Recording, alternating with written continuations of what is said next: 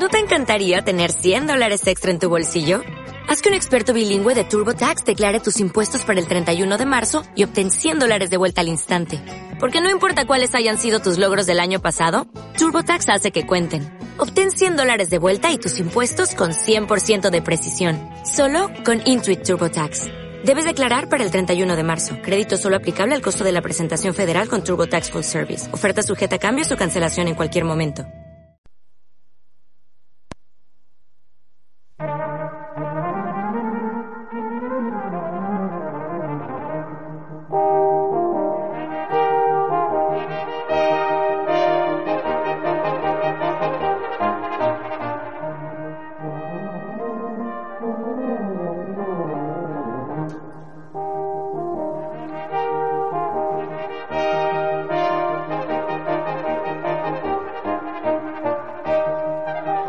Muy buenas noches, queridos amigos, queridas amigas. Soy Juan José Ávila y os invito, en nombre de todo el equipo que hace posible la Odisea de Emprender, a acompañarnos durante la siguiente hora de radio.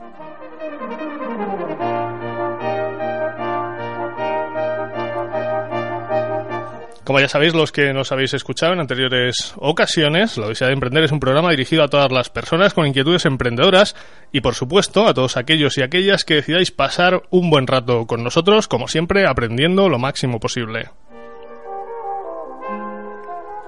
Y hoy vamos a hablar de un proyecto que a mi modo de ver se está pidiendo a gritos en España. Es el Observatorio del Gasto Público y nos va a hablar del Observatorio del Gasto Público, su director general y responsable de Administración Pública, además de su creador que además ya nos acompañó al principio de nuestra andadura y nos estuvo hablando de planes de negocio. Seguramente que, que alguno de vosotros lo recordaréis. Es Ignacio Luque, que es licenciado en Ciencias Económicas y doctor en Economía por la Universidad Complutense de Madrid. Tiene una amplia experiencia como consultor, jefe de proyectos y gestión de empresa en empresas multinacionales como pueden ser pues Accenture o Ernst Young. También tiene experiencia como profesor universitario, tanto de grado como de posgrado, e imparte clases en diversos programas máster. Actualmente pues es socio en eh, Teralco, imparte formación Incompari a empresas y además eh, está embarcado en un proyecto muy interesante que es del que vamos a hablar hoy. Además, eh, Ignacio es experto en estrategia empresarial, estrategia comercial, planes de negocio, ventas, gestión y, bueno, un apasionado del cine y de la música clásica como la que ponemos aquí. Pero antes de pasar a la charla con Ignacio, como siempre, vamos a recordaros una serie de cosas sobre este programa. Bueno, pues como sabéis, estamos todos los miércoles en directo de 9 a 10 de la noche en el 102.4 de la FM a través de streaming y también podéis descargar o escuchar nuestros programas en www.ivox.com.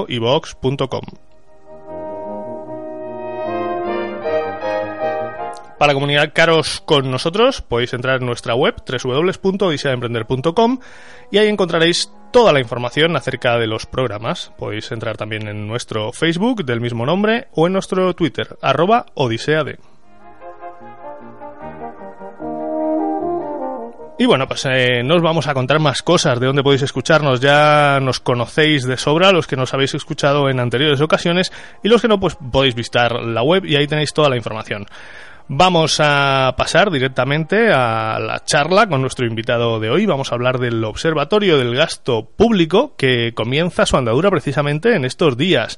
Así que buenas noches, eh, Nacho. Es un placer volver a tenerte por aquí. Hombre, es, es, un, es un placer volver a estar aquí otra vez con, con todos vosotros y contigo, Juanjo. Muy bien, pues eh, bueno, hemos contado muchas cosas de ti en la introducción ya, ya está, has estado aquí otra vez, con lo cual la gente puede recordar esos programas, lo tenemos directamente enlazado en la web para el que quiera recordar ese programa de planes de negocio que tuvimos contigo. Eh, vamos a saltarnos los prolegómenos y vamos a pasar directamente al tema que nos ocupa hoy, que es el, el, el OGP. Eh, me gustaría decirte, me alegra mucho que hayas conseguido lanzar tu proyecto tanto por ti como por el resto de la sociedad, no, no, solo, no solo por ti, porque, bueno, pues creo que puede ayudar bastante a, mejorar la gestión pública. Para aquellos que no lo saben, ¿qué es el OGP? Bueno, Observatorio del Gasto Público es, es, es, es una consultora que, bueno, podríamos decir de nicho, especializada en, en, en mejorar la eficiencia de, de la administración pública, ¿no? Eh, bueno, nuestro enfoque, es cierto que nuestro enfoque es diferencial, es nuestro ADN es, la inteligencia analítica, es decir, el, trabajar o el dar la objetividad a, los datos de, gestión pública. Eh, bueno, fundamentalmente, fundamentalmente yo creo que eso es son las líneas esenciales del observatorio. ¿Hay, ¿Hay algo similar a este observatorio del gasto público en el mercado o sois pioneros? ¿Cómo es que no se le ha ocurrido a, nadie esto antes? Bueno, realmente, evidentemente, todo lo que es el apoyo a, las, a la toma de decisiones en el sector público, evidentemente, mm, bueno, es algo que, evidentemente durante se ha desarrollado y se desarrolla todavía, pues se desarrolla por, múltiples consultoras de administración pública. Lo que sí que es, lo que sí que en nuestro caso nos define y sí que es innovador es nuestro es nuestro enfoque, ¿no? Lo que dirían los ingleses es nuestro approach.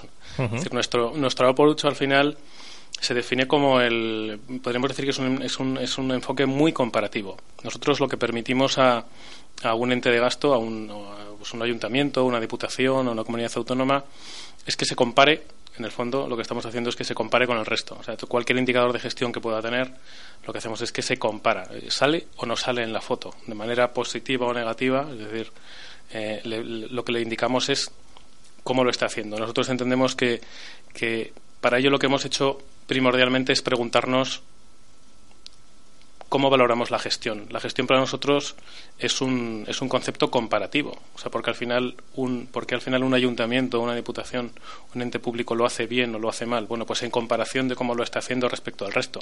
Ese es nuestro ese es nuestro nuestro approach realmente. De momento esto que vais a hacer eh, comparativas entre ayuntamientos españoles, ¿no? efectivamente. O sea, nosotros, si es verdad, además estás tocando ahí una, una clave, ¿no? Que, es, que yo creo que hablaremos más tarde, que es eh, que nuestro nuestro objetivo es eh, eh, bueno pues extrapolar esto en otros países y poder llevar esto exportar esto a otros países pero evidentemente eh, bueno lo, estamos planteando en primer lugar en nuestro país además sobre todo porque estamos convencidos de que es algo que hace falta es algo que es absolutamente necesario con la que con la que está cayendo ahora mismo o sea básicamente el OGP lo que hace son informes de gestión del dinero público de ayuntamientos y comunidades autónomas y además los compara con otros ayuntamientos y comunidades autónomas similares. Bien, bueno. Básicamente, ¿no? Por simplificarlo mucho, eh, nosotros lo que estamos haciendo es que nos estamos aprovechando todo lo que, bueno, pues toda la información pública. Nosotros integramos toda la información pública que pueda dar una, explicación eh, eh, o que pueda dar una luz sobre el gasto público para valorar la gestión, integramos toda esa información para poder valorar la gestión pública. Cuando decimos, eh, cuando decimos qué información, bueno, pues todo tipo de información. Información socioeconómica, integramos información del INE, información presupuestaria del Ministerio de Hacienda, integramos información del Ministerio del Interior de partidos políticos, integramos, evidentemente, luego construimos nuestros propios modelos, modelos de renta, eh, todo lo que, lo, que, lo que tenga sentido para explicar el gasto público y para llegar a, orientar y a definir, pues eso, un, un eh, un modelo de gestión, porque en el fondo a partir de esa información lo que construimos es un modelo de indicadores. Tenemos construidos más de 200 indicadores de gestión eh, que luego nos sirven para compararlos y para hacer un diagnóstico exhaustivo de la gestión de, estos entes. ¿no? Luego, luego más adelante hablaremos de esos, de esos indicadores y, además pondremos un ejemplo. ¿Cómo surge la idea de, de crear el, el OGP? ¿Cómo se te ocurre esto? Bueno, pues como casi todo en esta vida, más que una... que en la ducha. Más que, más que una casualidad, es una causalidad. Eh, bueno, esto viene... Bueno, cuando me incorporo después de, mi andadura en, en Ernst Young, cuando me incorporo con, con Teralco, de socio, bueno, ellos ya había, ya tenían una primera plataforma desarrollada gracias a, bueno, lo que pasa es que, bueno, esto se desarrolló en, en otro momento donde realmente eh, la monitorización de la gestión pública no era, no era tan, tan, tan prioritaria. Nosotros lo que hemos cogido es que nos hemos llevado esa plataforma, la hemos vuelto a relanzar, eh, bueno, la hemos mejorado, le hemos metido una, lo hemos puesto en una plataforma de business intelligence eh, y lo hemos explotado y lo hemos acercado al, lo hemos acercado a, productos y servicios, eh, bueno, pues que, que estén orientados a la, a la administración, a nuestro cliente objetivo. Tú das clases de, de, pues, de planes de negocio y de estrategia en, varios posgrados, en varios programas eh, máster y de posgrado de, diferentes universidades. Háblanos un poco los, los pasos que, que has ido dando a partir de la idea para que pueda servir un poco de guía ¿no? de, de cualquier persona que quiere poner en marcha un negocio. Bueno, lo primero, lo primero, eh, bueno, cuando, cuando aparece la idea o aparece esa oportunidad, yo creo que el primer paso que tiene que dar cualquier emprendedor es intentar contrastar esa idea. ¿Estaré yo loco? Eh, ¿Esto será algo que solamente se me, se me ocurre a mí? ¿Realmente es una buena idea o no? Entonces, hay que cerciorarse de que realmente esa idea es buena. ¿Esto cómo se hace? Pues, pues bueno, pues yendo a tu cliente final y preguntándole, oye, mira, esto es. Entonces, en ese momento, lo primero que, lo primero que se hizo fue, pues, sentarnos con, bueno, evidentemente con expertos y con gente, pues, ir a ver a prensa, ir a ver a todos los contactos posibles que, que, pudiesen ser en un futuro tus clientes objetivo, expertos de gasto público, fuimos a ver a la OCDE, fuimos a ver al Banco, eh, eh, Banco Interamericano de Desarrollo. Eh, también es verdad que contábamos con la, con la fortaleza de que ya teníamos una plataforma incipiente, una primera versión desarrollada, que era lo que nosotros íbamos a testar. ¿no? Uh -huh. eh, pero obviamente el primer paso de todos es ver si tiene sentido emprender la aventura. Esa es la primera, la primera de todas. Uh -huh. Eh, digamos que el segundo paso, una vez que ves cómo que eso puede tener sentido, es ver qué forma le quieres dar ¿no? a la aventura, cómo lo haces, qué construyes, qué quieres construir. Eh, bueno, pues al final, bueno, pues tienes que ver desde qué forma social hasta, bueno, si vas a tener o no vas a tener partners en, en, en eh, cómo se va a constituir la sociedad, etcétera. Es decir, un poco las tripas, lo que está por debajo.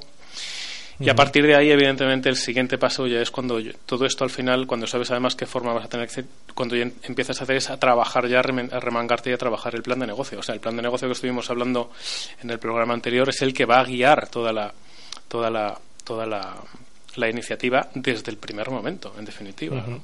Entonces, con esas, con esas primeras eh, grandes directrices que te da el contraste de la idea, y cómo, cómo se conforma la, al final cómo se acaba eh, conformando pues, pues esa empresa, empiezas a desarrollar, a desarrollar el plan de negocio. Uh -huh.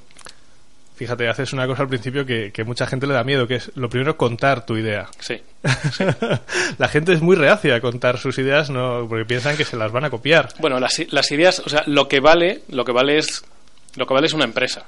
Una idea, bueno, eso es una frase muy americana, una idea no vale nada, en definitiva. Lo que vale es lo que tú consigues hacer con ella, ¿no? Entonces, yo lo que aconsejo a los emprendedores es que no es que no bueno pues que no tengan ningún reparo en, en contar sus ideas y en contrastarlas es mucho peor intentar guardarte una idea no contrastarla suficientemente y, y, estar estar trabajando todos los días por algo que realmente no, no va a llevar no se va a llegar a, a un buen a un buen fin no uh -huh. eh, entonces yo invito a que vamos que lo cuenten no solamente no solamente además a los ex, a los expertos sino que la idea tiene que tener sentido para, para cualquiera que, que, que para, cual, para el público en general también. O sea, si tú uh -huh. cuentas una idea de negocio y no eres capaz de contarte, contársela a, a tu madre o a tu abuela, pues pues va muy mal, ¿no? Porque a lo mejor es que no tienes las ideas suficientemente claras. Uh -huh. Esto es una, una pequeña anécdota que, que me ayudó en mi etapa de consultor a, entender qué era ser consultor, ¿no? Cuando me preguntó mi abuela, ¿en qué trabajas? soy consultor. ¿Y qué es ser consultor? Ahí es donde realmente tienes que poner todo tu esfuerzo y la simplificación para poder explicar lo que, lo que significa eso, ¿no? Eh, bueno, pues con una idea de negocio eh, pasa exactamente lo mismo. ¿Y ha cambiado mucho desde, desde su concepción? O sea, tú tienes tu primer plan de negocio, tu primer idea de negocio, y luego ya comentamos la otra vez que todo eso se revisa, se van cambiando cosas. ¿Ha cambiado mucho la primera idea que, que, tenías tú de esto a lo que es ahora, justo en el momento casi casi de su lanzamiento ya? Hombre, sería peligroso que te dijese que, es, que, que en lo esencial sí que ha cambiado, ¿no? En lo esencial no ha cambiado. Pero todo lo que está alrededor, todo lo que puede ser, podríamos decir que accesorio, eh, evidentemente siempre se, siempre se va armando de una forma distinta. Yo todos los días, y seguro que todos los días, pues, pues eh, pienso y dedico tiempo a pensar en hacia dónde queremos ir y se ocurren y se me ocurren siempre o se nos ocurren en el equipo pues pues eh, pues eh, elementos con los cuales no, no habíamos contado, ¿no? O, queremos, o a dónde queremos llevar la empresa, etcétera. Pero evidentemente en lo esencial, no. En lo esencial, no. A lo mejor puede diferir un poco en cuanto a que nosotros pensábamos que un determinado producto o de un público objetivo iba a ser más importante que otro, etcétera. Pero bueno, pero al final es una cuestión de más de eh, bueno, si, si al final no afecta demasiado lo que varía, no digamos no socava las bases de lo que es la idea inicial, yo creo que no hay ningún problema. Eso, eso tiene que ocurrir. Esa no. Lo, lo, lo, problemático sería lo contrario, ¿eh? es mantenerse férreamente, esta es la idea y, y, no moverse de ahí. Sí, porque probablemente estarías haciendo algo mal, casi seguro. hay, que, hay que contar con esa, con esa flexibilidad. sí habéis tenido momentos de, flaqueza en ese porque claro cuando estás montando algo hay veces que las cosas no salen como uno piensa eh, lo que hablábamos antes no pues hay a veces hay retrasos tu proveedor no te entrega tal cosa o habéis tenido algún momento en decir Uf. pues uno no muchísimos. Muchísimos pero pero bueno lo que define yo creo que al final lo que acaba definiendo un poco al emprendedor es la voluntad, ¿no? Tener una voluntad y una fe en tu proyecto y una voluntad férrea, ¿no? La perseverancia. Porque hay muchos momentos en los cuales, pues, eh, muchos, muchísimos en los cuales las cosas, pues, no se plantean, ¿no? Pues, eh, retrasos, eh, pues, imprevistos, falta de dinero, pues mil cosas pueden ocurrir, ¿no? Y todas ellas, evidentemente, y además graves, ¿no? Porque si no, pero bueno, sobre todo lo que lo que lo que el, lo que el, emprendedor eh, realiza en el proyecto fundamentalmente es eso, ¿no? Aunar las voluntades y ser siempre el que el que tira de la iniciativa hacia adelante y el que persevera y, y con una voluntad férrea lo saca hacia adelante, ¿no? Bueno, yo por lo que te conozco, desde hace tiempo que hablamos de esto, eh, otra cosa no, pero pasión en este proyecto a ti te sobra. ¿eh? siempre que, hemos hablado de ello, me lo contabas con, eh, pues con una emoción, con una pasión, que, que, la verdad que eso engancha también a la gente. ¿eh? Sí, o sea, ver que alguien está ilusionado con su proyecto, ¿no? Hombre, es que de otra manera no, no sería posible, ¿no? De otra manera no sería posible porque mm, bueno, pues porque es duro, es duro. Además, eh, bueno, pues no estamos viviendo en este país, bueno, nadie está viviendo, la situación es, es muy complicada, pero para los emprendedores, bueno, y así lo explicaba también en, el, en, las, en las clases, ¿no? En el, en el MBA, o sea, ahora mismo pues eh, hay serias trabas, ¿no? Se oye hablar mucho de, las, de los apoyos, de las ayudas a los emprendedores, pero, pero bueno, luego al final el día a día es distinto. El día a día es distinto, es, es complicado, es complejo. Eh, pero bueno, hay que perseverar. Hay que perseverar siempre. Hablemos un poco de la filosofía con la que se ha montado el OGP. Como tú bien sabes, pues eh, algo muy importante en toda empresa es eh, saber cuál es su misión, ya hablamos de, ello en su día, saber hacia dónde se dirigen sus pasos o, su visión, y también hay que tener cuidado de no perder los valores por el camino. A mí me gustaría hablar de estas tres cosas del OGP. ¿Cómo ve su misión, visión y valores el Pues hombre, para como tú me has definido un emprendedor, un emprendedor apasionado, pues hombre, pues eh, evidentemente la misión tiene que ser romántica, no podría ser de otra manera. Eh, pues mira, la, misión en el fondo es, podríamos decir que hay una misión, em, podríamos decir que empresarial, podríamos decir que es como una doble vertiente. En el fondo es mejorar la eficiencia en la gestión pública, ¿no? Evidentemente con, nuestro carácter em, eh, diferencial, ¿no? Analítico, etcétera, ¿no? Pero evidentemente es... Re... Pero luego hay, digamos que hay una misión, hay una misión social, hay una misión, o sea, hay un proyecto, yo creo que lo, lo, bonito de este proyecto es que tiene un, componente un componente social, o sea, el, que, el que tú además puedes aportar algo a la, a la sociedad, ¿no? Y es, y es el, el que nosotros queremos ayudar a recuperar eh, la confianza en las instituciones, en definitiva. ¿no? O sea, que yo creo que es el, el, gran problema que estamos viviendo a día de hoy en, España, aparte del económico, es una, es una brecha. Eh, eh, una, una brecha entre la sociedad civil y entre las instituciones, pues una brecha realmente creciente. O sea, no, tenemos nada más que leer la prensa y, y, ver que realmente la fractura cada vez es mayor. Nosotros queremos reducir esa fractura. Todo, ¿Eso cómo se hace? Bueno, pues a base de demostrar esa confianza, ¿no? La eficiencia, la transparencia, el que el ciudadano vea que donde, donde realmente va su dinero es donde se, donde se tiene que priorizar ese dinero, no donde arbitrariamente se pueda decidir, ¿no?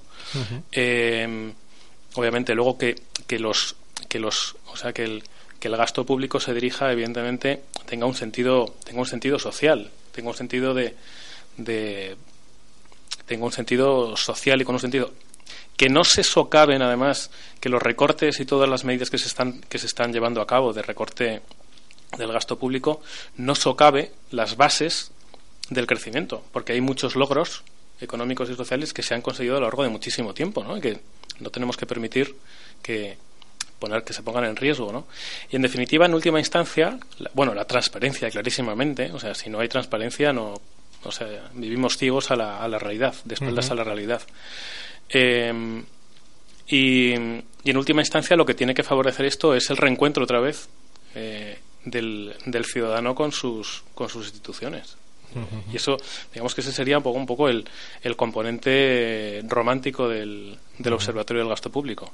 Además, la transparencia sería uno de, de, vuestros valores, digamos, ¿no? Quizá el principal. Clarísimamente. O sea, nosotros, nuestro valor fundamental es la transparencia, la objetivación, o sea, la transparencia a través de la objetivación. Porque, bueno, ya hablaremos luego más tarde del indicador de gestión, del, del indicador OGP, pero nosotros lo que queremos ofrecer es algo que ahora mismo no existe. O sea, lo que, ¿qué ocurre? Pues, pues bueno, pues todos lo sabemos, pues si a mí me gusta más leer un diario que otro, pues, pues la gestión de determinadas instituciones o determinados entes, pues eh, aparecerá valorada de manera, de manera diferente, ¿no? Nosotros lo que queremos poner es ese, ese, ese digamos, ese eje de, de objetividad no solamente de objetividad, sino de ofrecer una visión más amplia. Nosotros normalmente cuando cuando cuando valoramos a bueno, se me ocurre un ayuntamiento, ¿no? Eh, pues menos nos estamos fijando a lo mejor en determinados aspectos y estamos olvidando otros. Entonces, la visión al final, la transparencia lo que tiene que hacer es que la visión sea lo más lo más íntegra, lo más completa posible de la gestión. Y eso es lo que nos... Pero bueno, es que es lógico, porque al final eh, la gestión pública es algo complejo. Entonces, nosotros lo que estamos intentando hacer, por un lado, es fomentar la transparencia y simplificarla, para que sea accesible y comprensible para todos los ciudadanos. Y en cuanto a vuestra visión, ¿dónde os veis eh, dentro de un par de años? ¿Dónde nos vemos? Pues eh, nos vemos nos vemos poniendo en marcha un la verdad un gran proyecto internacional porque yo creo que yo creo que esto es un proyecto que, es, que tenemos que exportar fuera, o sea, clarísimamente en Europa. El gran, digamos que la gran asignatura pendiente de Europa es es la convergencia real, ¿no? que es, siempre se habla tanto de eso, pero es tan complicado. ¿no? Uh -huh. Nosotros queremos sentar las bases de la comparación, igual que lo estamos haciendo ahora en España, que podamos entrar a comparar y a debatir con, con, con entes y con entidades de una, de una manera mucho más, mucho más eh, completa, mucho más rica y evidentemente entre distintos países. No solamente en Europa, sino bueno, pues poder, poder emprender también la, la, la aventura latinoamericana, la aventura uh -huh. americana, ¿no? Sí. Hombre, es un, es un buen sitio también para poner un observatorio de gasto público en Latinoamérica. Desde luego, sí, sí, sí, sí. sí. Bueno, cuando estuvimos en el, así nos lo, así nos lo, de, nos lo confirmaron en el, en el Banco Interamericano de Desarrollo, ¿no? Uh -huh. eh, pero desde luego, pero hombre, evidentemente lo que nosotros estamos haciendo ahora es eh, vamos a arrancar en España y, pero bueno, sí que lo tenemos contemplado el, el bueno, pues el dar el salto, ¿no? Uh -huh. Sí. Eh, bueno, esto mmm, no es una cosa que, se ponga en marcha con una sola persona, ¿no? Porque parece que el proyecto, eh, pues, es, tiene bastante entidad. Eh, ¿qué equipo, ¿Con qué equipo contáis en el OGP y cuáles son vuestras especialidades dentro del, del equipo? Bueno, pues, eh, evidentemente ha habido desde el primer momento eh, ha habido una ha habido una un trabajo conjunto de evidentemente de de, expertos de, en lo que son finanzas públicas con tecnólogos, con tecnología. Uh -huh. O sea, en el fondo lo que se ha tratado o lo que se ha hecho ha sido trasladar criterios de, de gestión y de, de, gestión pública, llevarlos y facilitarlos de una manera espectacular con la tecnología. ¿no? Entonces ha habido que ha habido que traducir todo eso en tecnología y llevarlo en y llevarlo a tecnología. A partir de ahí, evidentemente, eh, bueno, pues digamos que una vez que ya eh, lo que digamos que otra otra parte del equipo, digamos que tenemos una responsable también de, de finanzas o de sector financiero, porque estamos viendo que, bueno, que evidentemente esto no solamente es interesante para, para la administración pública, sino que es que también el sector financiero puede dar un salto cualitativo en todo lo que es la, la monitorización de, los, de, la, de sus clientes de la administración, ¿no? Incluso empresas, ¿no? Empresas que trabajen con la administración, etcétera. Entonces, nosotros tenemos ahora mismo dos grandes líneas de, de trabajo, que es la línea de administración pública y la línea del sector financiero. Y un departamento de tecnología, pues que, que, no para tampoco, ¿no? Continuamente, porque es que además nosotros lo tenemos muy claro. Nosotros estamos incorporando información pública estamos trabajándola. Bueno, es, realmente es, eh, es, muy complejo porque además cada vez que sale una fuente nueva de información nosotros la incorporamos y volvemos a generar los indicadores. O sea, mantenemos mantenemos nuestros, nuestras bases de datos, nuestras herramientas, nuestros indicadores vivos al minuto y, entonces hay una gran hay un gran esfuerzo hay un gran esfuerzo tecnológico pero al ser información pública lo que nosotros tenemos claro es que tenemos que generar, y vuelvo otra vez al plan de negocio, es decir, oye, una de nuestras estrategias tiene que ser aplicando Porter, es decir, las barreras de entradas a los competidores. Hombre, esto, si nos pueden copiar el día de mañana porque es información pública, mm. nosotros lo que nos estamos asegurando es de generar un gap. Nuestros, nuestro informe es el mejor, nuestra herramienta de gestión es la mejor. Y además es que cuando empiecen a intentar hacer algo parecido, nosotros ya estaremos mucho más allá. Habremos desarrollado muchas más cosas de lo que tenemos incluso ahora, ¿no? Tenemos todo nuestro nuestro calendario de, de, fases, ¿no? De, avance lo tenemos muy muy bien marcado. Eh, bueno, vamos a, vamos a hablar un poquito de lo que tenéis ya en la web, de lo que tenéis lanzado. Hemos hablado de que estáis todavía en lanzamiento, no está no está del todo del todo lanzado, pero yo te agradezco que hayas venido aquí a darnos la, primicia antes antes incluso de, lanzarlo totalmente. Entonces, agradecerte que, hayas elegido este programa para, para contarnos tu, tu negocio, ¿no? O tu, tu aventura. Tenéis un blog. Dentro de las cosas que tenéis en Internet, pues una de ellas es el blog. A mí me gustaría saber un poco qué objetivo que perseguís con, este blog, que lo puede leer todo el mundo, es gratuito, entras en el blog, lo lees y tal. ¿Y a, quién dirigís esto y, digamos, qué se van a encontrar la gente que lea ese blog? Bueno, nosotros en el fondo somos una, una plataforma ideal ¿no? para, para, para fomentar lo que queremos hacer en el blog, que es el, debate del un debate profundo del gasto público, ¿no? Eh, lo que, pretende, lo que pretendemos es que se convierta un poco en el centro de, atención y de reflexión sobre el gasto público, pero no solamente desde el punto de vista experto, ¿no? Nosotros, de alguna manera, nosotros ponemos la información, ponemos los datos, ponemos... Pero luego, al, final, el debate es abierto. Entonces, nosotros lo que queremos es pues que no sea solamente un foro de expertos, eh, sino que sea un foro de participación, de participación ciudadana, de participación de empresarios, de participación de, de actores, de actores eh, sociales, de, pues desde organismos eh, internacionales, donde bueno nuestro nuestro artículo inicial del blog nos lo abre pues pues un experto de la, de la OCDE, pero bueno pues pues escribirán eh, directivos de empresas, escribirán eh, bueno, queremos que esté todo el mundo allí reflejado, todo el mundo aporte en el debate sobre el, sobre el gasto público. Y bueno, pues ese es nuestro objetivo, convertirlo en el, en el centro de, debate ¿no? del, del gasto público. lo que estabas comentando antes del, del, lanzamiento, pues hombre, el lanzamiento o sea, no solamente es inminente, sino que el, el, minuto, digamos, cero de lanzamiento lo consideramos desde el, en, el, en el momento en el cual nosotros, bueno, pues eh, nos ponemos en los medios, lanzamos nuestra nota de prensa, etcétera, que lo haremos la semana que viene, a principios de la semana que viene. Eh, pero bueno, es que no podíamos dejar pasar la ocasión de venir al, programa, lógicamente. Te lo agradecemos mucho por, esta exclusiva que, nos da. Seguramente que, generaremos ciertas envidias en otros medios, pero nosotros nos hemos adelantado, así que lo sentimos mucho. Ellos tendrán otras oportunidades de, contar contigo y que les expliques esto. De todas formas, ya escuchando este programa, sabrán de, qué va el Observatorio del Gasto Público.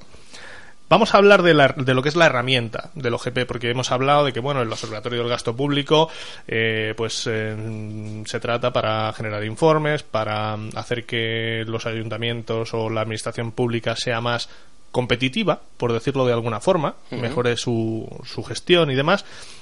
Hemos hablado de que hay un blog donde la gente puede debatir estos temas, escribirán expertos y la gente podrá comentar lo que publican estos expertos en el blog. Y luego tenéis una herramienta, que es de la que hemos estado hablando, que es donde está toda la, inteligencia tecnológica de, detrás. Que es donde está, en el fondo es donde está toda la información. Y es una plataforma, de, lógicamente, de explotación de información. Es un sistema. o sea, nosotros entendemos idea como, como un sistema de, de apoyo a la toma de decisiones en lo que se refiere a las, al gasto público, ¿no? En definitiva, ¿no? A la presupuestación y al gasto público. Eh, bueno, pues evidentemente, pues lo que está detrás es una inmensa eh, base de datos con todos los indicadores, con toda la información pública, etcétera. Y luego al final, pues lo que hemos lo que hemos puesto y uno de los elementos también más, más atractivos es que hemos puesto un, eh, una capa de inteligencia de inteligencia de business intelligence, de mm. no sé llamarlo inteligencia de mm. negocio o de inteligencia analítica, una plataforma de Oracle en la nube, además, o sea que, um, pues bueno, pues eh, el ayuntamiento, la diputación no, tiene que hacer ningún, no son proyectos de consultoría que tienen que hacer implantaciones y migraciones de datos y cosas de este tipo, sino que es, es una herramienta que está sencillamente accesible en la, en la nube potentísima, además. Eh, bueno, pues tiene entorno de, simulaciones de presupuestos, donde puedes generar un, un, presupuesto y entonces ver las debilidades y en un proyecto de presupuesto puedes ver las debilidades y fortalezas en un panel de indicadores, puedes compararte contra, iba a decir, contra todo bicho viviente. pues, pues el, ayuntamiento de, de San Sebastián de los Reyes se puede comparar con Torrelodones, con tal, y generar sus propios grupos de comparación y siempre va a estar, de alguna manera, todos los indicadores están siempre referenciados con sus grupos de comparación. Nosotros entendemos que el grupo de comparación siempre más interesante para un eh, es aquel que se parece más a ese ente. Eh, nosotros, por ejemplo, para poder llegar a, a, referenciar o hacer un diagnóstico de, de, una gestión de un ayuntamiento, lo que hacemos es compararle con los ayuntamientos que son como él. Entonces, para eso lo que hemos desarrollado ha sido una segmentación eh, socioeconómica. Yo, si eres un pequeño ayuntamiento agrícola, pues te voy a comparar con un pequeño ayuntamiento agrícola, no te compararé con un ayuntamiento turístico cuyos ingresos son diferentes y cuyas necesidades de gasto son completamente diferentes. ¿no? Entonces, bueno, lo que, lo que nosotros hacemos es mm, sentar las bases de un entorno comparativo. Eh, yo creo que con esto, eh, y a partir de ahí, evidentemente, pues la herramienta permite bueno, pues compararse de todas las maneras posibles. Bueno, para que se haga la gente una idea, pues a Alcobenda se le compararía con se le compararía con San Sebastián de los Reyes, por ejemplo, a pues no sé, a Barbate se le compararía con, con Il de la Frontera a lo mejor, ¿no? Como pueblecito de pescadores. Sí, ahora, mismo no tengo los 8200 ayuntamientos ahora mismo. No, pero es sí, evidentemente, ¿no? Lo que se ha hecho es que se ha, se ha definido una se ha definido una, un modelo analítico, un clúster bietápico donde primero bueno, como, como veis esto es eh, inteligencia analítica, ¿no? Eh, se define primero por tramos de población cuáles son las, las diferencias socioeconómicas que hay. Y para definir esas 32 tipologías de ayuntamientos hemos metido pues todas las, las variables socioeconómicas eh, realmente relevantes, ¿no? Con, con, peso específico, pues desde la evolución de la población hasta los pesos que tienen cada uno de los sectores, dónde está la actividad económica, hasta, bueno, hasta hasta el porcentaje de, población según país, hasta, hasta las antigüedades de los edificios, datos catastrales, o sea, al final lo que sale es una perfilación de, tipologías socioeconómicas, vehículos, parques de vehículos, tipos de vehículos. Eh, bueno, la verdad es que es eh, muy completo al final lo que hemos hecho es una perfilación socioeconómica que nos ha costado mucho, además, eh, ha habido mucho debate y nos ha costado, lógicamente, bastante tiempo desarrollarla y llegar a un quórum. ¿eh? Em, pero efectivamente lo que, es, lo que estamos muy satisfechos es, que cada ayuntamiento está en su sitio catalogado. ¿no? Lo que nos permite luego es ser muy, muy solventes a la hora de decir por qué un ayuntamiento tiene una gestión en un indicador mejor o peor. ¿no? Porque lo valoramos mejor o peor que, que, que, al grupo, ¿no? Yo solo por curiosidad, ¿de dónde sacáis los datos para estos informes? ¿Son datos públicos? ¿Cómo, cómo alimentáis vuestra base de datos? Pues bueno, nosotros evidentemente lo que cubrimos es un proceso. La verdad es que mm, nos estamos encontrando con que cada vez hay más información pública disponible y que la, la información pública que había, pues mucha de ella se publica con más frecuencia que antes, ¿no? Pero bueno, evidentemente hay información presupuestaria, ¿no? Información presupuestaria que viene del Ministerio de Hacienda, lógicamente, pues ahí pues contamos con toda la información publicada de, de, presupuestos iniciales, iniciales consolidados, eh, liquidados, liquidados consolidados, que se van publicando avances periódicamente. Luego contamos con información de catastro para, por ejemplo, pues para conocer el valor catastral y el número de viviendas que hay en cada ayuntamiento y en cada eh, contamos con información evidentemente socioeconómica del INE a través de la información del INE se genera eh, bueno pues la segmentación socioeconómica luego contamos con información del Ministerio de Economía y Hacienda para para nuestro modelo de renta porque lo que hemos hecho ha sido una estimación de, de la renta de la renta por, por ayuntamiento eh, porque lógicamente nosotros lo que intentamos ver son las dinámicas, por ejemplo, de impositivas en función de si se justifican o no con, con, las rentas de los las rentas familiares. ¿no? Eh, hay información, bueno, es que es que hay, realmente es que hay muchísimas fuentes de información. Eh, podría estar, no sé, pero bueno, yo creo que las fundamentales, las fundamentales podrían ser esas y, lo que hacemos continuamente. Eh, bueno, pues es, es, que en cuanto sale un nuevo dato, en cuanto sale una, eh, en cuanto salen los datos, pues automáticamente se, se, incorporan en la herramienta a través de unos procesos de carga de TLs, se vuelven a, cargar los datos y se recalculan todos los todos los indicadores.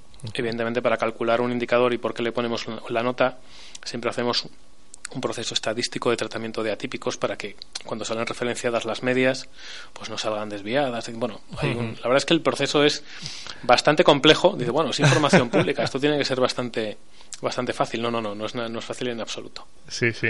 Bueno no te, no te voy a preguntar cómo, cómo hacéis esos cálculos por si acaso me tienes que matar después sabes pues no, no es plan como la fórmula de la Coca-Cola. No al revés no. Nosotros eh, bueno o sea, si nosotros queremos fomentar la transparencia, nosotros no podemos ser, ser opacos, ¿no? no tiene ningún sentido. De hecho, en nuestro indicador, que luego yo creo que vamos a hablar de él, eh, nosotros tenemos publicada nuestra metodología. No son indicadores secretos, son indicadores de gestión, puros y duros. Pero, mm, eh, pero bueno, evidentemente tiene que estar publicado. O sea, si queremos decir eh, por qué y luego después pues ponemos una nota a un ayuntamiento, pues tenemos que decir cómo hemos calculado eso, lógicamente. Y aparte del indicador este que hablaremos después del indicador y demás, eh, vosotros elaboráis informes. Pero son informes a medida o son informes, una serie de informes estándar que, vosotros tenéis y un ayuntamiento os puede pedir un informe de él. ¿Cómo funciona esto de los informes? Bueno, pues eh, a ver, los informes en el fondo ha sido, eh, digamos que nosotros hemos, hemos generado el, el producto informe o el servicio informe a raíz de que, de que nos dimos cuenta de que no todos nuestros, no todos nuestros clientes objetivos iban a estar dispuestos a usar una herramienta. Está muy bien para un usuario avanzado, para un ayuntamiento grande, para una diputación, donde realmente pues pero ¿qué ocurre? Pues que hay determinados ayuntamientos, sobre todo ayuntamientos pequeños, que lo único que quieren es disponer de esa información y no estar no estar manejando una herramienta. Entonces dijimos, bueno, pues yo creo que nosotros decidimos que lo más interesante era pues eh, construir, parametrizar un informe que se carga cada vez que un ayuntamiento hace una petición y evidentemente adquiere el informe. Es un informe que se carga siempre con los datos actualizados, siempre con los últimos datos, se carga un informe. Y un informe que es absolutamente exhaustivo, ¿no? Con su cuadro de mandos, con sus con sus indicadores, con toda la evolución de todos los indicadores, con su clasificación socioeconómica, etcétera. Yo que estamos hablando de un informe de casi 90 páginas, absolutamente exhaustivo.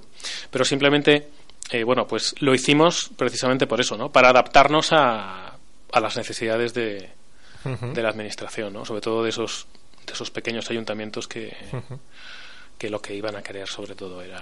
Entonces yo aquí ya, ya veo tres tipos de producto que vendéis. Uno, el acceso a esta herramienta de Business Intelligence para que tú puedas ver eh, diferentes datos de tu ayuntamiento, compararlos con otro y demás. Efectivamente, con, con, con diferentes grados de complejidad.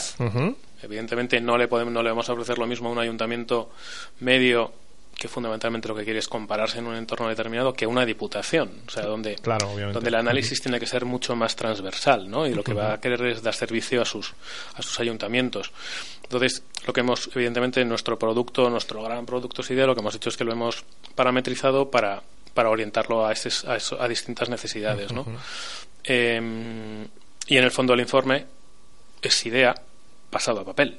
Sí, claro. Entonces, eh, y luego evidentemente lo que hemos hecho es decir, oye, pues aparte de eso, ¿qué más tenemos? Bueno, pues si tenemos un conocimiento privilegiado, eh, un diagnóstico inmediato y un conocimiento privilegiado de, lo que es el, eh, las finanzas públicas en cada uno de los ayuntamientos, o sea, en todos los entes, todos los entes locales, oye, ¿por qué no vamos también a dar servicio? Evidentemente, pues pues, eh, pues lo primero con planes de planes de eficiencia, de racionalización del gasto, eh, diagnósticos, no solamente el informe el informe que sale en nuestra herramienta, sino que tenemos nuestros expertos que además interpretan ese informe y dan una serie de, de, eh, recomendaciones a partir del informe. Eh, luego eh, estamos definiendo también, queremos entrar y como nuestra idea es también fomentar la transparencia, estamos entrando también a desarrollar planes integrales de transparencia. Aquellos ayuntamientos que, porque nosotros lo que nos estamos dando cuenta es que muchas veces los ayuntamientos tienen un periodo por lo menos de un año para demostrar, es decir, para cambiar los presupuestos, para. Entonces decimos, oye, pero hay una cosa que sí que se puede trabajar inmediatamente, que es transparencia. Entonces nosotros lo que estamos desarrollando son servicios para, para tener una, una plataforma de transparencia eh, que sí que es algo que, que pueden hacer eh, que puede hacer la administración de manera inmediata, ¿no? O una entidad de una, de una forma inmediata. Em, y luego tendríamos la línea de sector financiero. En el fondo es, es pasar esa información a la vertiente financiera. Esa es la idea. Donde, donde fundamentalmente estamos alineados ahora mismo pues con, con estamos muy, muy alineados con lo que es Basilea 3. Lo que se está intentando un poco es que las entidades financieras vuelvan a retomar un poco el, el, control de sus de sus riesgos y de sus desarrollen sus propios indicadores, ¿no? O sea, que no dependa todo de, pues eso de los tres de Moody's, de Fitch y de, lo, que mueven el mercado en un, en un sentido o en otro, pero que provocan realmente auténticas mareas de entrada o de salida en determinados en determinados mercados, ¿no? Entonces, lo que, lo que, bueno, esto puede ser un ejemplo.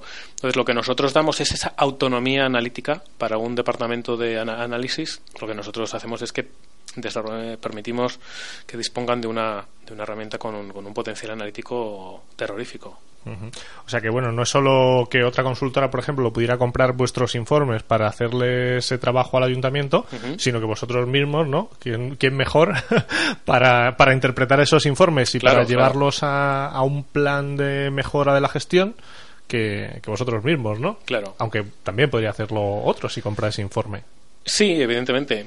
Hombre, el, digamos que el, el informe o la información, por llamarlo de una manera un poco más amplia, es, o sea, es, susceptible de múltiples usos. ¿no? Hmm. Aquí entramos un poco en quiénes son los clientes objetivo, ¿no? ¿Quién puede usar esto?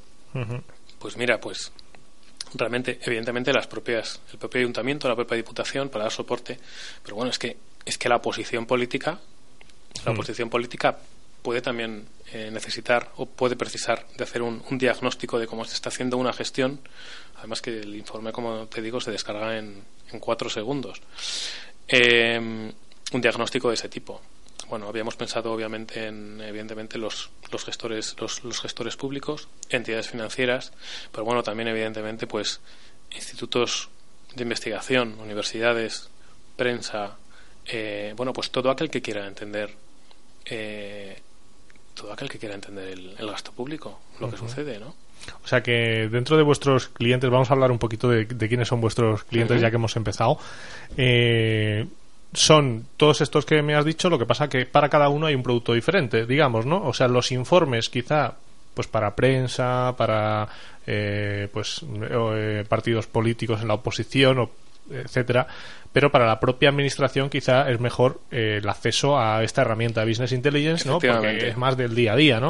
No, no, como un informe estático. Evidentemente, entonces, cuanto, digamos cuanto más transversal sea la función de, ese, de ese, ente, pues eh, evidentemente más, más eh, capacidad analítica precisa se idea, ¿no? Digamos que un, ayuntamiento no va a necesitar todas las funcionalidades que, que tiene la herramienta o no necesariamente todos, ¿no? Eh, pero sí, efectivamente. Por eso, mm, o sea, parte del, del éxito, volvemos un poco también a retomar el plan de negocio, consiste en la, en, no solamente en la paquetización, en, en cómo, en, adecuarse a las necesidades del cliente, sino, sino que al final el, el modelo y el pricing que se propone tenga sentido. tenga sentido. Es decir, eh, si tú al final tienes, tienes muy buen producto, pero estás proponiendo un modelo de precio un, que no que no que tu cliente no, no, no, alcanza o que no puede llegar a pagar, pues es, es complicado. O sea, esto, lo que sí que es cierto es que está, está parametrizado de manera que eh, paquetizado de manera que bueno pues que sea lo más fácil y lo más accesible posible al, al cliente final. Eh, hablas de que entre, entre, vuestros clientes potenciales están también los medios de comunicación, ¿no? Sí, efectivamente. a mí esto eh, me llama un poco la, atención porque dices, a los medios de comunicación casi es mejor venderles eh, cada X días eh, un, un, dato escalofriante, ¿no? Por, por, aquello de que impacte.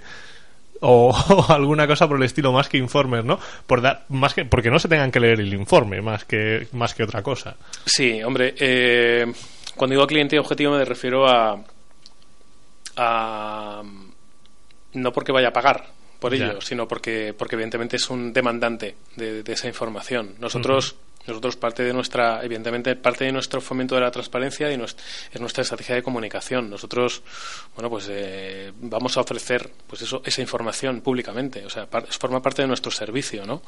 De nuestro servicio y, de, y del fomento de la transparencia. Nosotros, evidentemente, pues eh, vamos, a, vamos a ofrecer información, vamos a ofrecer eh, información pública y nuestros diagnósticos eh, evidentemente dosificada, de manera dosificada a, los medios de comunicación, lógicamente. Porque esa era otra pregunta que te quería hacer. Estos, los clientes son los que pagan, pero luego el que se beneficia de todo esto. El, el beneficiario es el ciudadano, en última instancia. Eso está claro. Esto es, está claro, ¿no? O sea, el, em, yo o sea, yo me yo he trabajado en, el mundo de la consultoría, yo he trabajado y he llevado a muchas empresas a orientarse al cliente. Yo ahora mismo lo que lo que lo que se va a dedicar o lo que se dedica el, observatorio es, es, precisamente en orientar a otro cliente que es la administración a su cliente que es el ciudadano. Eso es. En el fondo hemos cambiado de, de sector, podríamos decir, pero en el fondo nuestro eh, el objetivo en el fondo es el mismo, ¿no? O sea, que redunde en el, en el ciudadano y en el buen uso del, del dinero que tanto cuesta que tanto cuesta pagar, ¿no? al ciudadano.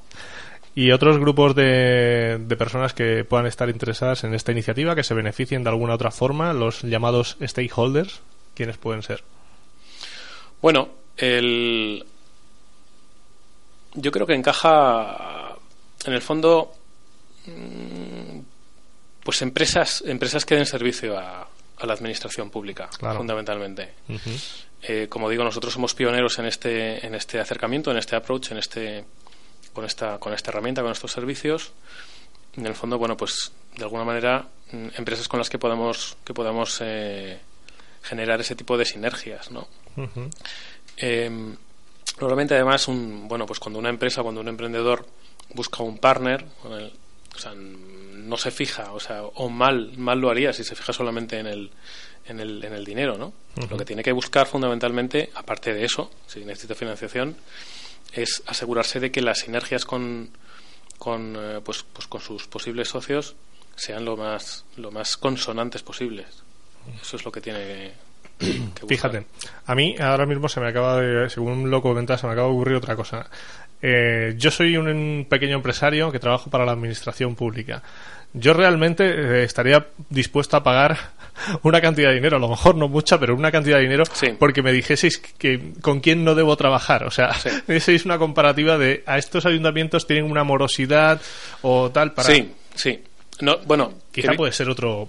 Sí, es, es otra vertiente que nosotros que nosotros hemos, eh, vamos, estamos valorando, de hecho, también, efectivamente. O sea, nosotros, ese informe, pues es que el enfoque del informe es muy, muy económico presupuestario, pero evidentemente esa es otra vertiente. O sea, de hecho, nosotros ahora estamos trabajando en otro informe precisamente para las empresas que trabajan con la administración que quieran tener, porque es excesivo. Ahora mismo es tan exhaustivo el, el, informe que estamos vendiendo que, que, bueno, pues que habría que habría que indagar mucho en realmente en cuáles son los indicadores los, los indicadores clave ¿no? para una empresa que quiera trabajar con la administración pero pero somos eh, vamos a ser capaces de no, no, solamente de brindar ese informe y dar ese informe sino de, de dar un salto cualitativo respecto a lo que son los informes de riesgos al uso, ¿no? Porque, porque al final, eh, bueno, pues la administración realmente eh, está viviendo un entorno tan diferente al que estaba viviendo hace unos años que es imposible que nosotros intentemos medirla siempre de la misma manera. ese es, digamos que ese es nuestro, nuestro o el valor o el gran valor que nosotros podríamos aportar. Yo creo que cuando hablemos del indicador del gasto público, yo creo que con indicadores esto se, se verá bastante bien. Sí, sí, vamos, vamos a hablar justo, justo ahora después del indicador de, eficiencia del OGP. Eh, pero yo he visto que en la web también tenéis como publicaciones. ¿Vais a sacar publicaciones periódicas? Era un poco lo que comentabas antes, ¿no? Esto que es gratuito, que todo el mundo podrá leer. Eh, bueno. ¿O en qué consisten esos son como informes generales, ¿no? Sobre... Bueno, nosotros, nosotros, bueno, aparte evidentemente de nuestros, nuestros informes de, pago, lo que sí que vamos a generar, tampoco nos queremos convertir en una, no sé, en una fábrica de, de, estudios, ¿no? Pero sí, evidentemente nosotros lo que estamos preparando ya es nuestro un estudio anual del gasto público, una, una radiografía del gasto público que cuente cosas que nos están contando a día de hoy. ¿Eh? Eh, que ofrezca una visión diferente del, del, gasto público.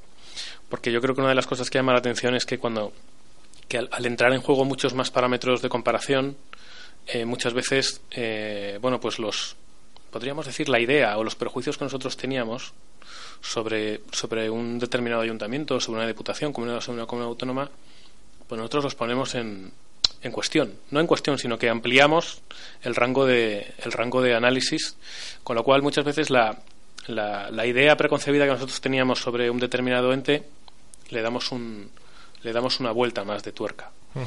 Y esto es lo que nosotros queremos que aparezca en, en nuestro estudio anual. Aprovecharemos, obviamente, cuando lo tengamos, haremos un, un, evento, un gran evento del gasto público, donde volvamos a, a demandar esa, esa atención un poco y ese y eh, esa confluencia también de, de, interpretaciones y de criterios sobre el gasto público, pues, pues lo mismo que queremos hacer en el blog, trasladarlo a un, a un gran evento. Muy bien, pues ahora sí, el, momento más esperado de la noche casi. Vamos a empezar a hablar del indicador de eficiencia del OGP en el que cualquiera puede entrar, poner el nombre de su pueblo y ver qué sale ahí. Entonces, para que lo, para que la gente lo pueda entender, porque realmente da una nota final de, ese indicador, aunque te da la final y algunas eh, parciales, te lo detalla un poquito. Claro. ¿Qué es este indicador de, eficiencia del OGP? Bueno, el indicador eh, lo primero que nosotros nos planteamos, nosotros queríamos ofrecer, aprovechar esta información para, como, os como, como te digo, para, para poder eh, poner en claro al ciudadano realmente mm, cómo es la gestión de nuestros ayuntamientos, de nuestras diputaciones, de nuestras comunidades autónomas, además en función de, de, un conjunto de, de dimensiones más amplio de lo que normalmente estamos acostumbrados a ver. Porque la realidad es que como la situación económica es tan grave y nos estamos focalizando tanto en, pues, pues en, en, el endeudamiento o tal, ¿qué ocurre? Pues que al final, por lo general, se manejan dos dimensiones. Nos estamos fijando fundamentalmente en la sostenibilidad y en el endeudamiento. Pero es que para, de cara al ciudadano, nosotros entendíamos que había muchas más dimensiones que, que le interesan al ciudadano. Nosotros nos pusimos a, valorar cuáles eran esas dimensiones que además nosotros pudiésemos medir, pudiésemos ir recurrentemente a los datos públicos, ir midiéndolas, ir adaptándolas en función del desempeño de los, de los distintos entes públicos. Bueno, pues al final acabamos construyendo un, conjunto de dimensiones. Yo siempre a, a, los alumnos siempre les digo lo mismo, es como si quisiésemos construir un indicador de la felicidad, ¿no? Pues cuando tú quieres construir un indicador de la felicidad, pues normalmente nos vamos al horóscopo y decimos, bueno, el amor, el dinero y la salud. Creo que son esos tres. Sí, sí, está, no leo el horóscopo. Entonces dices, pero, pero, claro, para llegar, para llegar a medir eh, el amor, pues yo tengo que medirlo, porque al final tengo que dar un dato, ¿no? Porque para eso es un indicador. Entonces, ¿cómo mido la dimensión amor? Bueno, pues la dimensión amor la mido con unos indicadores que tiene que haber de medida de cada uno. Entonces, pues lo puedes medir si estás, si tienes pareja o no tienes pareja. Eso ya eh, le puedes poner una nota, ¿no? o sea, si tienes pareja es un 1, si no tienes pareja es un 0. Le puedes meter otra serie de indicadores, es decir, puedes hacer que el amor esté medido por varios indicadores.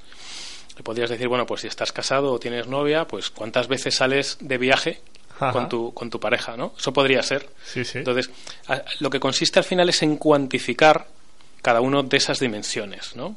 Lo mismo podríamos hacer con la salud. Podríamos poner en la salud, oye, pues si has ido al médico, podría ser un indicador negativo, es decir, que te reste, ¿no? Decir, oye, si últimamente estoy en el médico, tal, o si he estado hospitalizado recientemente, o no sé.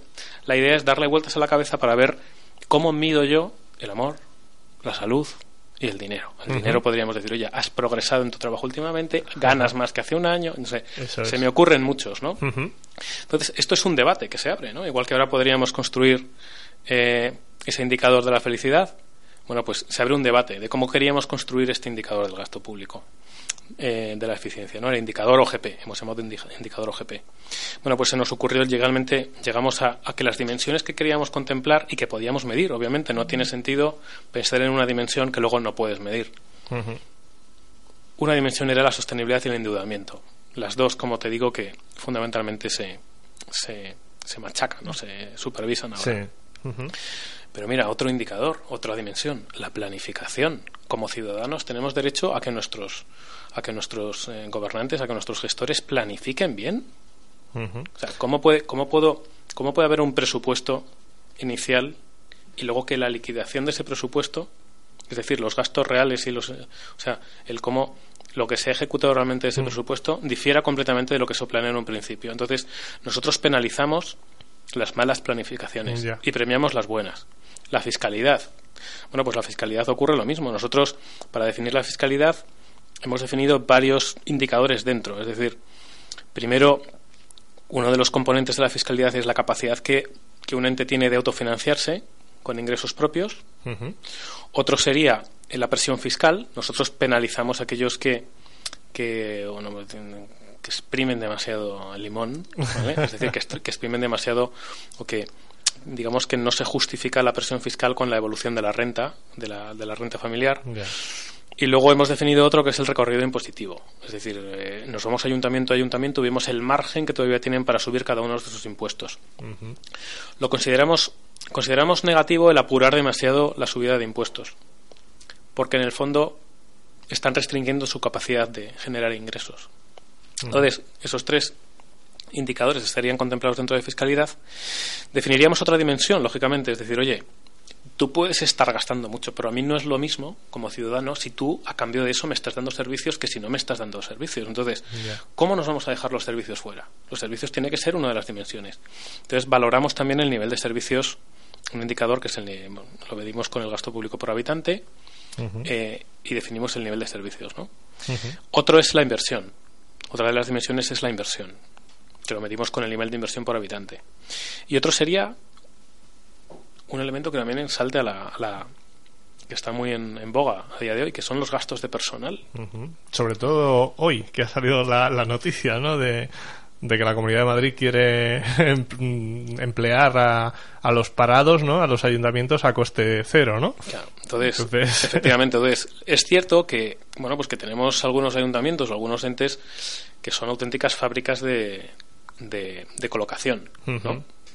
Eh, bueno, quiero pensar que es algo, pero tenemos algunos casos, de hecho han saltado a los medios, donde es así, ¿no? Entonces, lo que nosotros valoramos es en, ese, en, esa, en esa dimensión de personal, lo que, lo que valoramos es el nivel de gastos de personal respecto al total de gastos.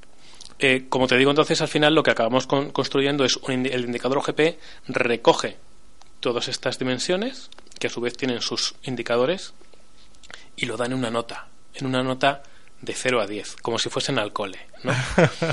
Entonces decimos, oye, pues he aprobado, no he aprobado, he aprobado por los pelos y tal. Y cada una de estas dimensiones, además, damos la nota. O sea, para, no para, para que no sea una nota plana, ya.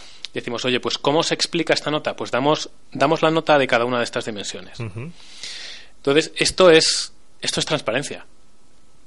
esto es transparencia. Y lo que nosotros nos encontramos normalmente es, es, eso, ¿no? Que en función de lo que un, de la prensa que leas o del periódico que leas o, o del color que tengas, ¿no? Político, pues muchas veces, pues, eh, pero bueno, es que la realidad es que la realidad es que es, es compleja, ¿no? Por eso nosotros queremos, de alguna manera, pues hacerla más transparente y, y lo bueno de este indicador es que es un indicador dirigido al experto, porque entiende las tripas, la metodología, como al profano, al, al, al hombre de la calle, ¿no? A la mujer de la calle. Eso, eh, eso te iba a preguntar, ¿quién puede hacer uso de, de este indicador? Pues hombre, yo diría que cualquiera que le interese, cualquiera que le interese saber cómo es la gestión de de sus eh, cómo están lo están haciendo los, los, que sus gobernantes, ¿no? Los gestores públicos. Además, este, este, es gratis, ¿eh? No, no, es absolutamente. Esto lo tenemos publicado en la web. Eh, se entra, se selecciona el ayuntamiento, la comunidad autónoma, la diputación. Yo creo que al que vamos siempre primero es el ayuntamiento. Y, y, bueno, pues está toda la información ahí. Te, te muestra un árbol, un árbol con las, con las diferentes notas para cada una de las dimensiones y luego una nota final del indicador OGP. Que engloba todas las otras, que, que engloba todas Y luego además no hemos querido entrar en si la sostenibilidad pesa un 70 y el endeudamiento un 24 y la fiscalidad un, un 15, ¿no? Lo que hemos hecho es que le hemos dado un peso eh, un peso equitativo a todas, todas pesan lo mismo, todas las dimensiones, precisamente para no entrar en el debate de cuáles pesan más que otros. ¿Qué pesa más? ¿La sostenibilidad o los servicios? o sea, nos, entraríamos en un debate que sería espúreo, no tendría mucho sentido, ¿no? Bueno, de, hecho, al dar las notas por separado, pues eh, también cada uno puede hacer luego por eso lo damos por separado. De hecho, nosotros dentro de nuestros dentro de, dentro de nuestros servicios, lo que nosotros ofrecemos es que un, ente pueda construir su propio indicador. Ya. O un eh, te puedo decir, o una entidad financiera Decir, oye, yo quiero mi propio indicador, yo quiero medir, o sea, yo quiero compararme de determinada manera, ¿no? Entonces nosotros ofrecemos también, igual que lo hemos, lo hemos hecho para, lo hacemos público, que, que se puedan generar eh, indicadores, o sea, a medida. Ya. Sí. Bueno, vamos a ver si, si te parece el, el, Ayuntamiento de San Sebastián de los Reyes. Ya que estamos en San Sebastián de los Reyes, vamos a ponerles como, como ejemplo, no sé si bien eh, como ejemplo bueno o malo, para ver eh, qué notas sacan en, en, este indicador OGP y qué significa esa, cada una de, esas notas. sin acritud. Sin acritud, sin acritud, por supuesto. Esto siempre es para mejorar. De hecho, no les vamos a comparar con nadie en principio les vamos a vamos a poner solamente la nota que tienen ellos y oye pues luego si ellos se, se quieren comparar con, con otros pues pues adelante no bueno el, a ver eh, hay que entender que la nota la nota siempre es una nota comparativa porque sí, es, cierto, es cierto. La, o sea, la, nota cómo se hace, decir, oye, pues... Quería decir compararse con el ayuntamiento vecino, ¿no? Por aquello del Por aquello de los piques y tal, no, no, sí, sí, así, así lo había entendido. Pero que, el, que cuando alguien consulta la nota, y de hecho así lo tenemos planteado y así queda publicado en, en, nuestra metodología, que aparece al lado exactamente de nuestro indicador, lo que estamos diciendo es lo que nosotros usamos es una metodología comparativa. O sea, ¿por qué? Pues porque no tiene sentido que yo diga todos los ayuntamientos de. Voy a comparar todos los ayuntamientos. ¿Quién está mejor en sostenibilidad? Ayuntamientos de entre 5.000 y 10.000 habitantes. No tiene ningún sentido.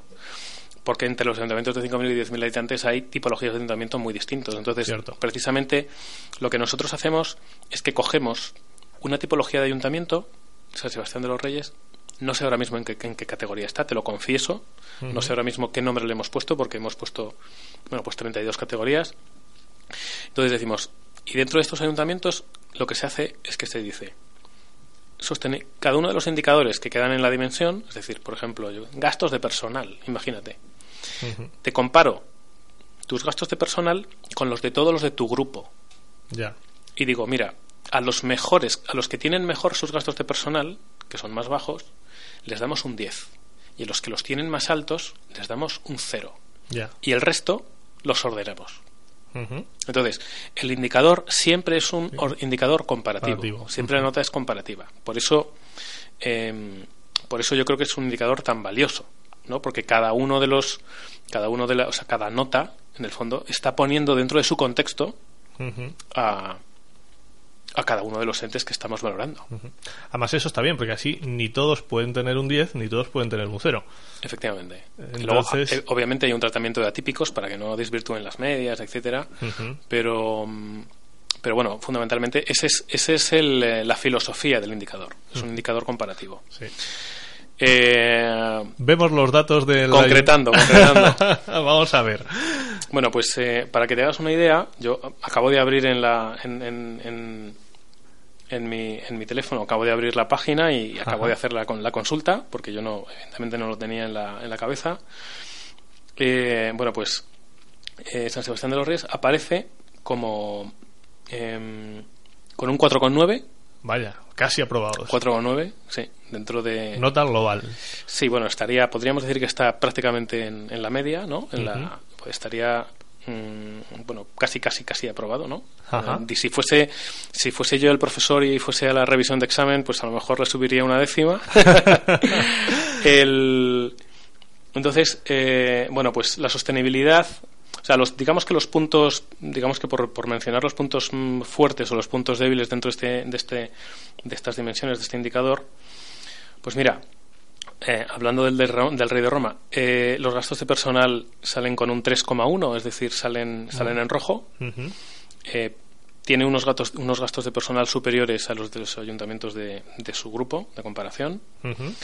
Otro de los aspectos es la planificación, que tiene un 2,5, es decir, eh, bueno, pues eh, la planificación no mm, se cumple.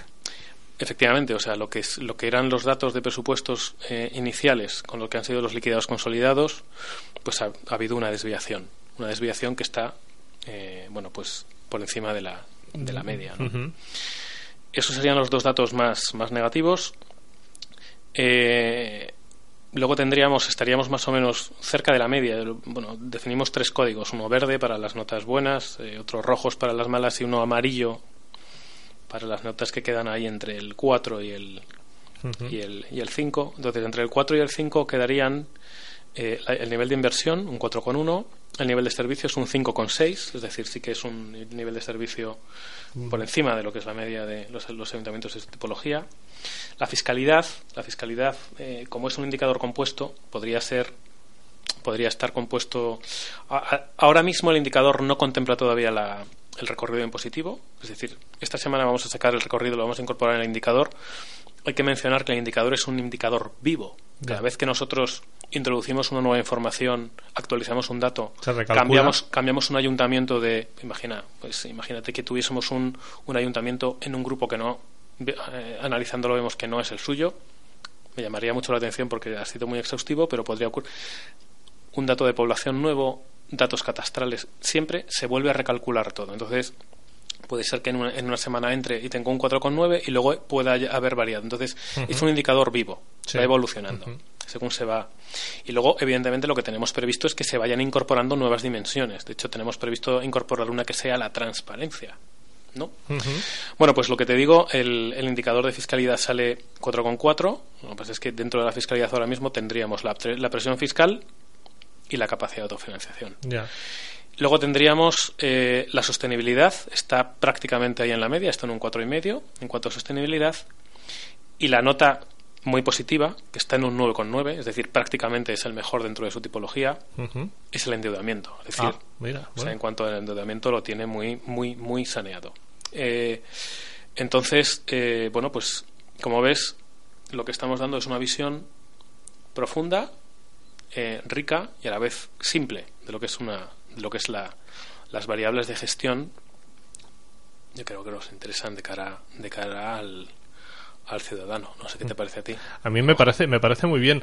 Yo te, iba a decir, no vamos a, no vamos a mirar el de Alcobendas, vamos a dejar que la gente mire si está mejor o peor por aquello de mantener el pique, ¿eh? porque supongo que estarán en el mismo grupo, me da a mí, no sé por qué.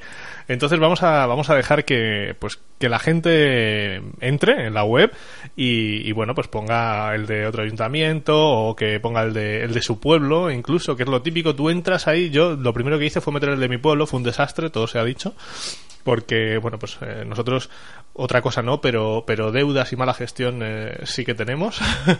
Sacamos alcobendas bueno yo yo creo que yo creo que ya estamos mira ya generamos la, polémica mañana generaremos la polémica. Venga qué nos dice alcobendas bueno el indicador es 5,5 ah hombre pues está un poquito mejor. Sí sí. Sí, sí, vamos a ver. Y que dentro de ese indicador, cuéntanos, ¿qué, qué tiene Alcobendas que no tenga San Sebastián de los Reyes? Bueno, pues Alcobendas, eh, lo que estamos observando es que es igual que San Sebastián de los Reyes tenía un conjunto de indicadores amarillos, es decir, más en la media, digamos que Alcobendas lo que tiene son más eh, más indicadores buenos y más malos, es decir, ah. está más está más diferenciado, ¿no? Cada uno de los indicadores. Por ejemplo, personal 3,1 parecido al anterior, más o menos, pero sí. sale bastante luego tiene planificación 2,7 y fiscalidad 2,8 como negativos, pero luego es verdad, sea, que salen bajos, francamente bajos, posiblemente una presión fiscal elevada. Eh, pero mira, por ejemplo, inversión, el nivel de inversión un 7,2, el nivel de servicios sale 10 el nivel de servicios. fíjate. Eh, el endeudamiento bastante bien, bastante saneado, 7,4. Y la sostenibilidad saldría un 5,1. Con lo cual la nota media que nos sale es un 5,5.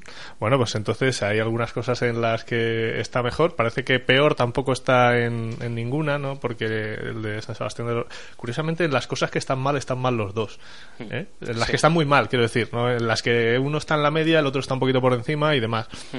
Pues nada, ahí, ahí lo tienen y ahora pues ya los representantes de, de estos dos ayuntamientos que se lo miren y, oye, pues que se piquen, alguien es el mejor. Eh, ahí se demuestra el pique, ¿no? Eh, ya tienen algo por lo que luchar y que no son palabras. Esto tiene, tiene truco, naturalmente tiene truco también. O sea, eh, evidentemente, nosotros damos la posibilidad, aparte de, que está aquí, evidentemente, ofrecemos la posibilidad de que se pueda comprar el informe exhaustivo de, por qué se pone esa nota y el, el informe exhaustivo, no ya con estos indicadores, sino con 200 indicadores de. con con, todos los indicadores de gestión desplegados, ¿no? Eh, sí, digamos que esto es un poco eh, las estadísticas básicas de, de, la liga, de los goles a favor, goles en contra y tal, pero si quieres ya las, las estadísticas detalladas... un, gestor público dudo mucho que pudiese manejar... Con eso no haría prácticamente nada. O sea, Puede compararse, pero no manejar tomar decisiones que también al final es de lo que se trata, ¿no? De apoyar la toma de decisiones. No le vale para mejorar, digamos, ¿no? O sea, eso es una información, es una comparativa, pero no sabes realmente qué es lo que estás haciendo Hay que mal. traer un diagnóstico mucho más exhaustivo, lógicamente, sí. Muy bien, bueno, nos podíamos quedar aquí mirando un montón de ayuntamientos, los de nuestros pueblos, los de, en fin, de los que nos interesen, los que nos caiga mal el alcalde, los que nos caiga bien, a ver qué sale, ¿no? Eso se lo dejamos a la gente que vaya entrando y lo vaya mirando. Nosotros, eh, bueno, con esto te vamos a hacer una... una esto crea adicción, ¿eh? Lo, sí, sí, lo advierto. No, no, yo doy fe de que crea... doy fe de que crea adicción, pero te vamos a hacer una, una última pregunta, porque sabemos que te gusta mucho el cine. La última vez que estuviste aquí nos hablaste de, de unas películas maravillosas, incluso algunos libros muy interesantes, eh, de historias de descubridores y demás. Y a mí me gustaría preguntarte si esta aventura que, de crear el Observatorio del Gasto Público fuera una película, ¿tú con qué película la compararías? Ah, lo tengo clarísimo. Lo tengo clarísimo. una película del año 48 eh, de H.C. Potter que se llama Los, los Blandings ya tienen casa. Ah. Ha salido, ha salido en el, de hecho ha salido en el ciclo de, de Garci. Es una película, una comedia maravillosa. De, bueno, el actor principal lo hace Cary Grant. Eh, y bueno, pues eh, la aventura de pues una familia de. Yo creo que es de. No me acuerdo, es Conática, yo creo que es. Eh, que deciden pues que quieren tener una casa y que quieren vivir en el campo y bueno y construyen una, una gran casa de estas eh, maravillosas no americanas etcétera eh, bueno y se encuentran al final bueno superados en todos los en todos los sentidos no pues pues al final se ponen a hacer un pozo y tienen que cavar, eh, tienen que profundizar cincuenta y pico metros cuando luego sacan una roca de un lado y surge el agua, un manantial natural. Eh, bueno, pues todo, todo al final, eh, bueno, pues evidentemente se, todo se retrasa, el caos absoluto, parece que aquello no tiene, no tiene final. Eh, le preguntan al, le, preguntan a Carrigan, oye, quitamos los no sé qué, no sé cuántos tal, y dice él, pero esto, no, es que esto cuesta más, no, entonces no los pongáis, y luego se mete en un problema muy serio porque no, porque toma él una decisión que no estaba, que no, no tenía eh, conocimiento para poder, para poder tomarla, bueno, es, la verdad es que es, eh, la, película es, eh, y evidentemente, pues, se, tienen que gastar en la casa muchísimo más dinero de lo que tenían, de lo que tenían pensado gastarse, ¿no? Pero el final de la película, pues bueno, pues ves a la típica familia americana, estoy, pues eso, de años 50, ¿no? Eh, viviendo feliz, ¿no? En, esa casa maravillosa, etcétera. Y, bueno, pues el amigo de la familia dice, bueno, yo cuando lo hicisteis, cuando lo pensasteis, pensaba que pensaba, pensaba que estabais locos, ¿no? Eh, y digo, y ahora me, y ahora me doy cuenta de, de que os envidio, ¿no? De que, de que ha merecido la pena. Bueno, pues eso yo creo que, si no la habéis visto, os, la recomiendo. Es una película muy... Sí, sí, la veremos además eh, muy acorde para cualquier eh, emprendedor, ¿no? Una película muy de, muy de emprendedores, de la cantidad de problemas que te encuentras, de todo, todo lo que puede salir mal sale mal, incluso alguna cosa que no puede salir mal también sale mal. Entonces, pero bueno, con final feliz y en tono de comedia, que siempre pues eh, está mucho mejor. Bueno, Nacho, de verdad, sé que, que estás muy ocupado con el lanzamiento de, del OGP y por eso pues te agradecemos muchísimo que, hayas aceptado venir al programa y que, seamos los primeros en poder entrevistarte. Después de, esta entrevista seguro que te surgirán muchas más y estarás más liado todavía. Yo no te digo nada, ¿eh? Pero, pero te deseamos lo mejor en, en esta iniciativa y esperamos que la siguiente temporada pues vengas a contarnos que esto ha tenido un tremendo éxito o que te tengamos que, no sé, entrevistar a través de Skype o algo así porque estás en Nueva York lanzando allí otro observatorio o algo por el estilo, ¿sabes? Eh, bueno, eh, gracias, gracias a vosotros, gracias a ti, Juanjo, y bueno, eh, bueno, pues me gustaría despedirme también, pues invitando a, pues a todos, invitando a todos a, a participar, ¿no? A participar en, en, lo que yo creo que tiene que ser ahora mismo lo que tenemos que hacer ahora mismo los ciudadanos, a pesar de que bueno todos los días nos pueden dar razones para no hacerlo, lo que tenemos que hacer es implicarnos, eh, lo que tiene que hacer esta situación económica que vivimos es que eh, nos impliquemos nos impliquemos mucho más en la gestión en la gestión pública ¿no? y yo os invito a que a que lo hagáis pues a través de, esta plataforma de este indicador y de esta y de esta plataforma de este blog que hemos puesto en marcha sobre el gasto público. Donde pues, os, puede participar. os invito a todos pues a que sigáis el blog a que a que os suscribáis a nuestra newsletter a que consultéis el indicador de forma recurrente porque como os digo es algo que, que va a estar vivo. Y y bueno, en definitiva, que, a que os impliquéis. Muy bien, pues eh, muchísimas gracias por acompañarnos y a todos los que nos habéis estado escuchando durante el programa de hoy. Eh, pues esperamos que os haya interesado el, el, programa que hemos tenido, porque hemos hablado, aparte del gasto público, pues un poco de, de, cómo, de cómo se emprende, cómo se crea algo desde cero y mm, bueno, pues eh, esperamos que, que, os haya servido de ejemplo y que veamos cómo esta iniciativa triunfa por el bien de todos. No os eh, decimos nada más, esperamos que disfrutéis de la semana, sed buenos, sed buenas y nos vemos la semana que viene.